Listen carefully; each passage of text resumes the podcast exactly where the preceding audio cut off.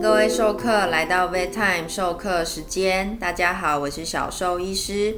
这一回我们要来谈谈，大部分的地球人都还没有被合法许可的安乐死，在毛小孩身上到底意义是什么？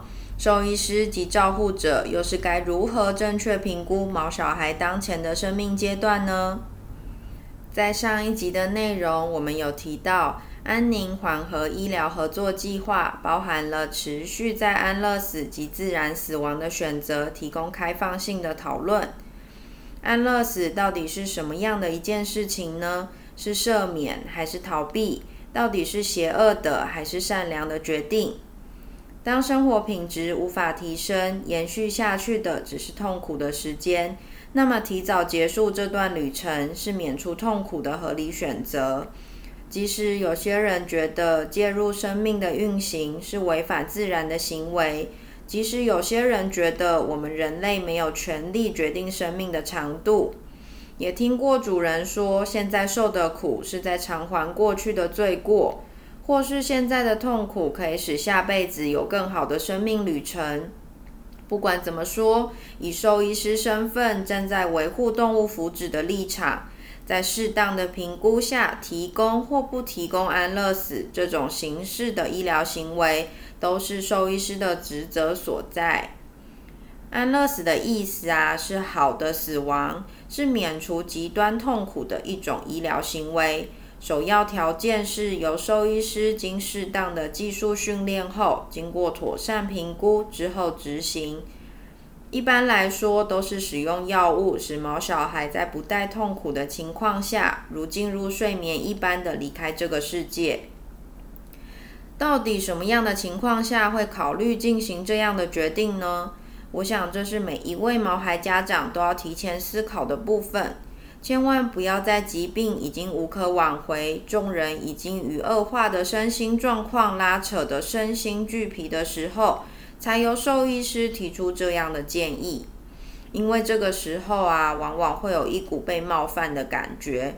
有些人会觉得，我都努力这么久，你现在跟我提安乐死；也会有人说，如果你早一点给我安乐的决定，我家宝贝是不是就不用这么辛苦了？因此啊，就像人的预立医疗决定书或是预立遗嘱一样，我们可以先了解，并且提早做好打算。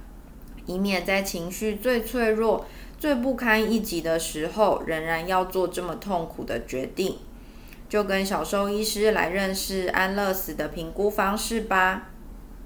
在医疗或是适当的协助下，仍然无法提升生活品质，那么提早放手，让受苦中的毛小孩离去，进行安乐死，免除痛苦，是兽医师及各位毛孩的爸爸妈妈应该慎重考虑的。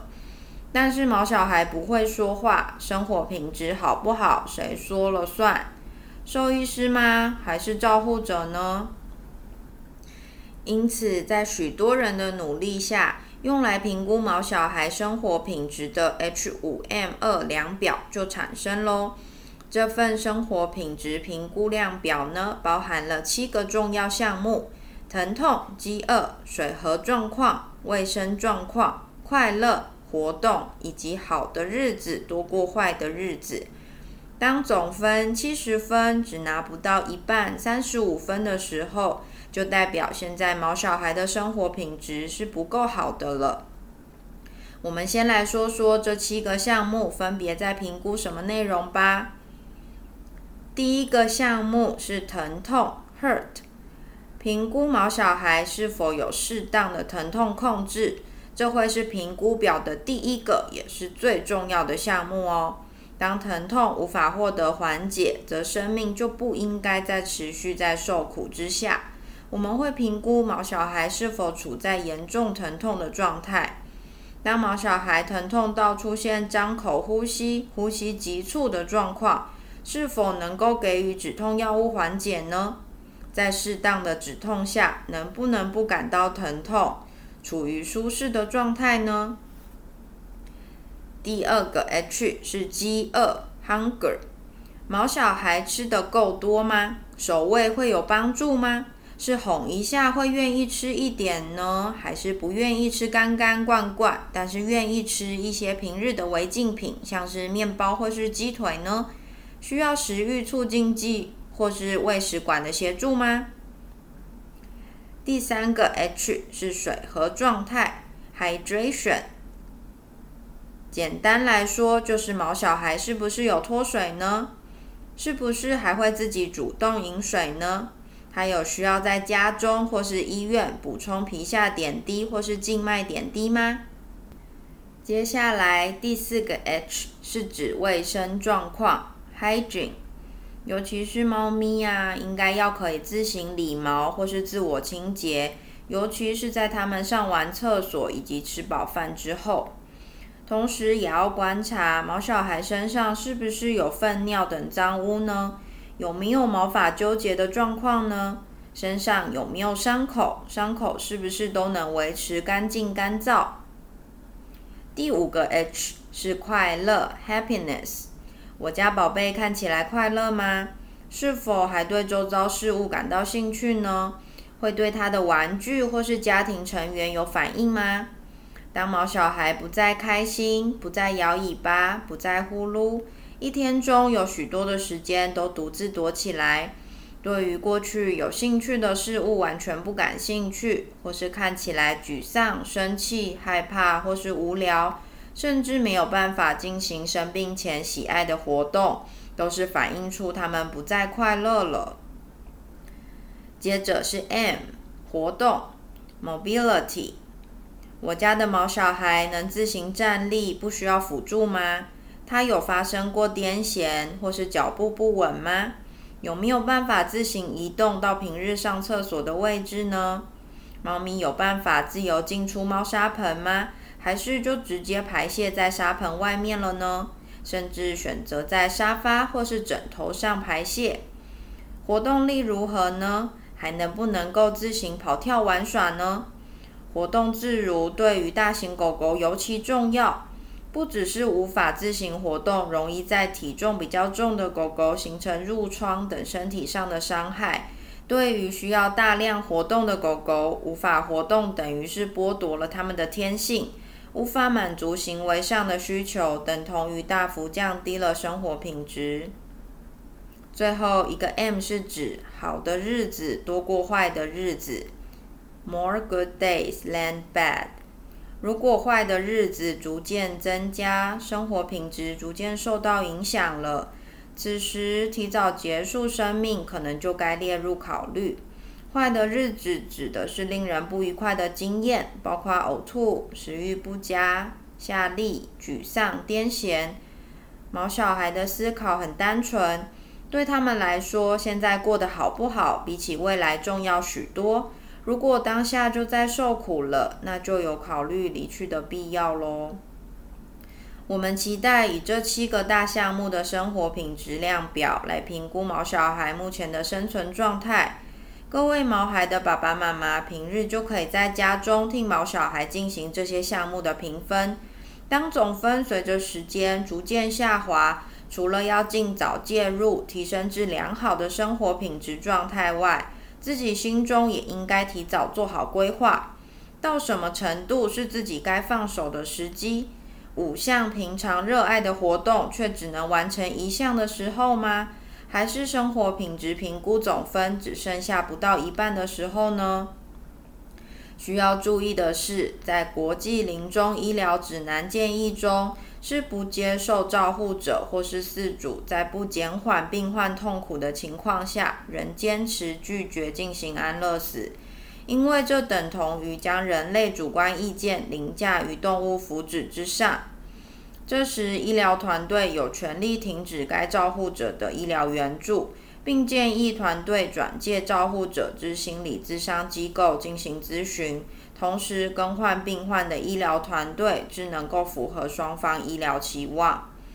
这里说一下，会转介照护者至心理咨商机构的目的，是因为指南中认为，无法接受毛小孩的身体状况将走向终点，无法面对毛小孩离去所产生的悲伤，都将对照护者或是病患家属产生心灵上的负担。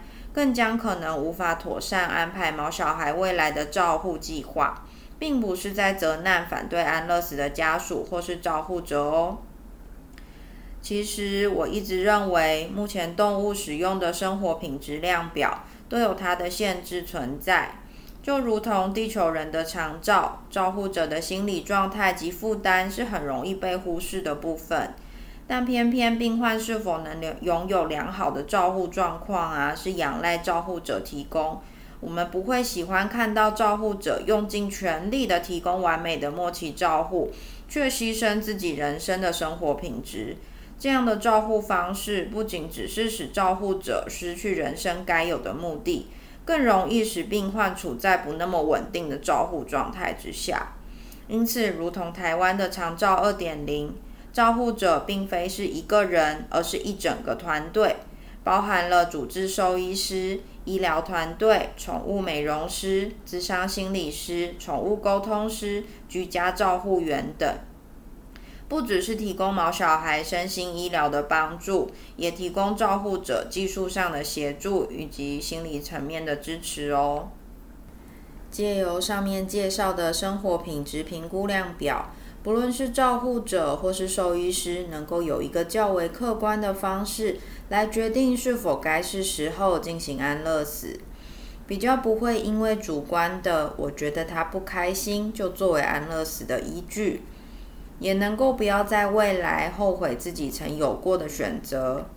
小兽医师知道替家里宝贝进行安乐死这个决定是真的非常困难，而且痛苦。常常就连我们兽医师自己都会怀疑这是不是正确的选择，很怕这么做就是不够努力，很怕这么做就是放弃。所以每次遇到能够下定决心让自己宝贝离去的爸爸妈妈，都会很想对他们说。你们真的很勇敢，真的辛苦你们了。我们这两次的内容介绍了毛小孩生命末期最困难的决定。我们站在地球人的立场，要替家里宝贝做出沉重又艰难的抉择。接下来，bedtime 授课时间将邀请宠物沟通师来到节目，与各位授课分享宠物沟通到底是占卜还是通灵。宠物沟通师说：“毛小孩不想打针吃药，是存心想气死兽医师吗？在生命末期的毛小孩又是怎么看待死亡？又是怎么看待我们替他们下的重大决定呢？”各位授课，我们下周三准时相见喽！